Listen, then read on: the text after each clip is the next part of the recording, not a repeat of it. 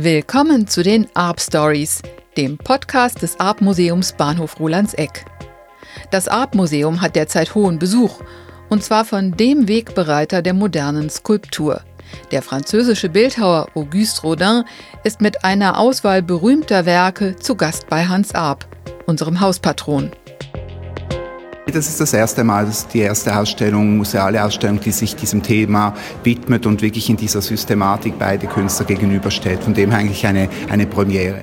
Ich denke, es gab so eine Art, wenn man das so sagen kann, Seelenverwandtschaft. Die beiden Kuratoren Raphael Bouvier von der Schweizer Fondation Bayerler und Astrid von Asten vom Arp-Museum haben überraschende Parallelen im Werk Arps und Rodins zutage gefördert. Überraschend deshalb, weil die Arbeiten der beiden Bildhauer auf den ersten Blick ziemlich unterschiedlich wirken. Rodin schuf leidenschaftliche Figuren mit teils unruhigen und kantigen Oberflächen. Der 46 Jahre jüngere Hans Arp ist hingegen bekannt für seine glatt polierten, organisch abstrakten Skulpturen. Was also verbindet die beiden Künstler? Das ist eine lange Geschichte und sie beginnt mit einem Skandal. Weimar im Frühjahr 1906. Bei der Weimarer Landeszeitung laufen die Druckmaschinen heiß. Ein Skandal erschüttert die thüringische Residenzstadt. Tiefstand der Sittlichkeit, titelt das Blatt. Was war passiert? Es sind Aktstudien des damals bereits 65-jährigen Auguste Rodin, die für den Aufruhr verantwortlich sind. 14 weibliche Akte, skizzenhaft mit Graphitstift und Aquarellfarben aufs Papier gehaucht, ausgestellt im Großherzoglichen Museum für Kunst und Gewerbe. Die Besucher sind empört, als sie die Ausstellungshalle verlassen und in den Hof des hufeisenförmigen Gebäudes strömen. Schließlich muss Museumsleiter Harry Graf Kessler wegen der erotischen Zeichnungen sogar seinen Hut nehmen.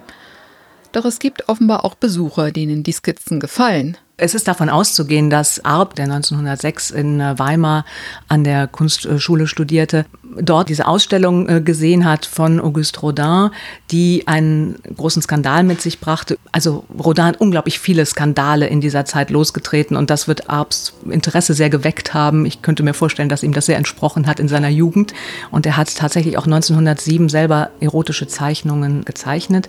Also die Verwandtschaft dieser Zeichnungen mit denen von Rodin liegt nahe, dass er dort diese Ausstellung eben mit Interesse verfolgt hat.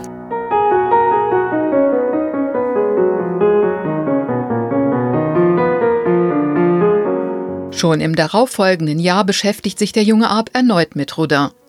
Diesmal in Arps Heimatstadt Straßburg, wo Rodin eine Ausstellung zur französischen Gegenwartskunst ausrichtet, mit insgesamt 600 Werken. Hans Arp hatte den Auftrag, Rezensionen über die Ausstellung zu schreiben. Die Schau als solche kommt bei Arp gar nicht gut an. Er vermisst Positionen progressiver Maler, wie etwa Vincent van Gogh oder Paul Gauguin. Auch Claude Monet oder Paul Cézanne seien unterrepräsentiert, kritisiert er. Es ist lächerlich, wenn man an den großen Einfluss denkt, den die modernen Franzosen und besonders die Impressionisten auf die ganze Malerei ausüben, diese in dieser Ausstellung so nebensächlich behandelt zu finden.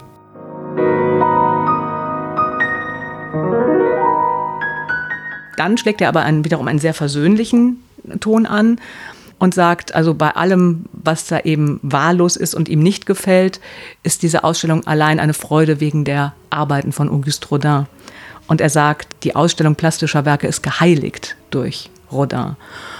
Und äh, er fordert also in allen Rezensionen auf, man eile zu dieser Ausstellung, man versäume ja nicht, die Werke von Rodin dort zu sehen. Und das zeigt oder adelt natürlich äh, diese Beziehung nochmal ganz anders, weil er die anderen Sachen so verreist und Rodin als die heiligen Werke der Ausstellung bezeichnet. Für Arp sind diese ersten Begegnungen mit dem Werk Rodins der Beginn einer quasi lebenslangen Beziehung. Also es ist nicht so punktuell, wie er das vielleicht mit anderen Künstlern gemacht hätte, dass er sich einmal punktuell mit einem Künstler auseinandergesetzt hat. Er hat sich ja zu vielen Stationen seines Lebens immer wieder und wiederholt mit Rodin auseinandergesetzt. Wahrscheinlich ist Arp dem älteren Rodin auch einmal persönlich begegnet. Belegt ist das allerdings nicht. Was faszinierte Arp so sehr an Rodin? Auf den ersten Blick scheinen die Skulpturen der beiden Bildhauer aus verschiedenen Welten zu stammen. Rodin schuf ausdrucksstarke menschliche Figuren, wie etwa seine berühmte Skulptur Der Kuss, die ein leidenschaftliches Liebespaar zeigt. Arp hingegen ist Pionier der organischen Abstraktion. In seinen Werken vermischen sich Elemente der menschlichen Gestalt und Formen aus der Natur. Dennoch folgen beide Bildhauer bei ihrer Arbeit ähnlichen künstlerischen Prinzipien. Ich denke, Hans Arp hat äh, sehr schnell begriffen, dass äh, Rodin am Beginn einer wirklich völlig neuen Ära der Bildhauerei steht und er wird die Prinzipien, die Rodin umgesetzt hat in seiner Kunst, die wird Arp sofort mit seinen eigenen Ideen von Kunst verbunden haben.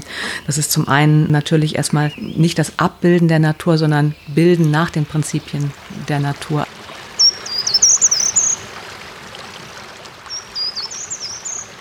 Für beide Künstler spielt ihre Naturauffassung eine große Rolle.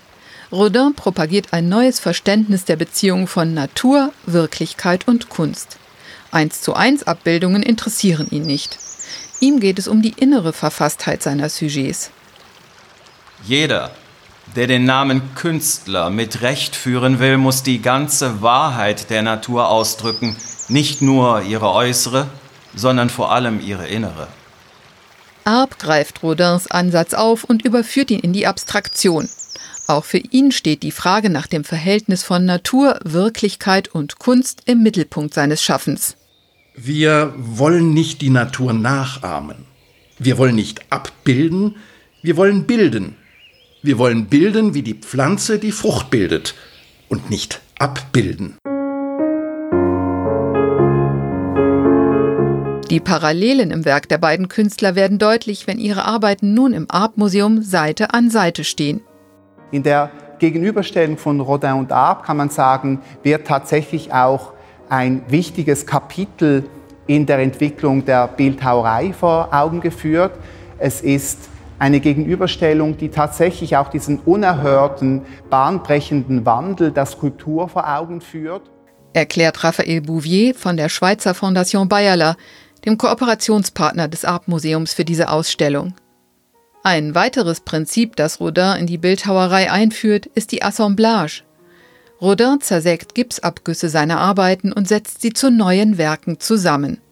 Zum Beispiel einen kleinen Entwurf seiner berühmten Skulptur Die Bürger von Calais Überall sind kleine abgehackte Hände, abgehackte Köpfe. Es geht dabei um das Prinzip einer Dekonstruktion, also einer Zerteilung und einer Konstruktion, also daraus etwas Neues zu generieren. Und das ist auch ein Prinzip, dessen sich Arp auch sehr oft bedient hat und das er halt in der abstrakten Kunst weitergeführt hat. Arps Nähe zu Rodin wird auch daran sichtbar, dass er ihm als einzigem Künstler eine Arbeit widmet. 1938 entsteht seine automatische Skulptur Rodin gewidmet. Die Oberfläche ist nicht so prall gefüllt, sondern weist so ganz sanft atmende Übergänge und rhythmische Oberflächen auf, die also wie in so einem Bewegungsfluss sind und hat auch eine kleine Leerform in der Mitte, was für Arp in dieser Zeit auch etwas untypisch ist. Und äh, es ist davon auszugehen, dass er sich an einer Skulptur, nämlich einer kauernden Skulptur von Rodin orientiert hat, die ähnlich rhythmische Oberflächenbearbeitungen aufweist. Die ganze Silhouette, die ganze Kompaktheit der Skulptur ist so anders als das, was wir von Arp zu diesem Zeitpunkt eigentlich kannten. Das heißt, er muss sich intensiv auseinandergesetzt haben. Hans Arp, der auch Lyriker war, widmete Rodin nicht nur ein plastisches Werk, sondern schließlich auch ein Gedicht. Seine Skulpturen sind Heimwehblumen, Blumen des Himmels und der Erde. Seine Skulpturen sind beunruhigende Entkleidete, sind manchmal sogar Nacktheiten, sind großartige, riesige Weinstöcke mit gepflegten Bärten, seine Skulpturen sind Widerhall von Jahresdauern, sind schlafende Küsse auf toten Händen, sind Quallen mit Lackknopfstiefelchen des Walzerjahrhunderts.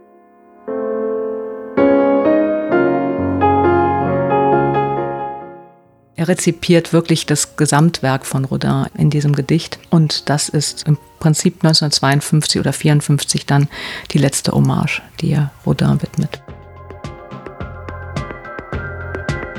Das war eine neue Folge der Arp Stories. Das ist der Podcast des Arp Museums Bahnhof Rolandseck.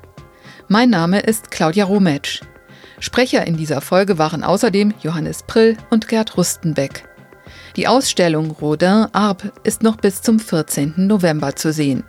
Mehr dazu erfahrt ihr auch auf unserer Website www.arpmuseum.org.